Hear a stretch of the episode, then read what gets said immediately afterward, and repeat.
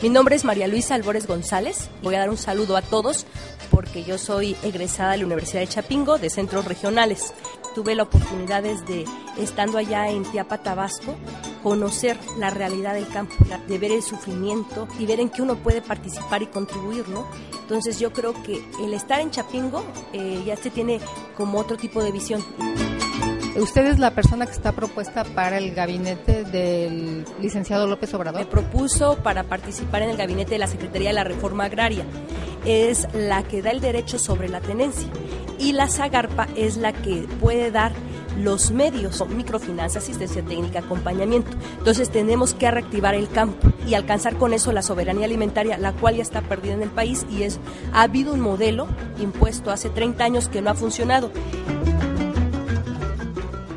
Conoce sus propuestas este miércoles 23 de mayo a las 12 del día en el Árbol de los Acuerdos de la Universidad Autónoma Chapingo.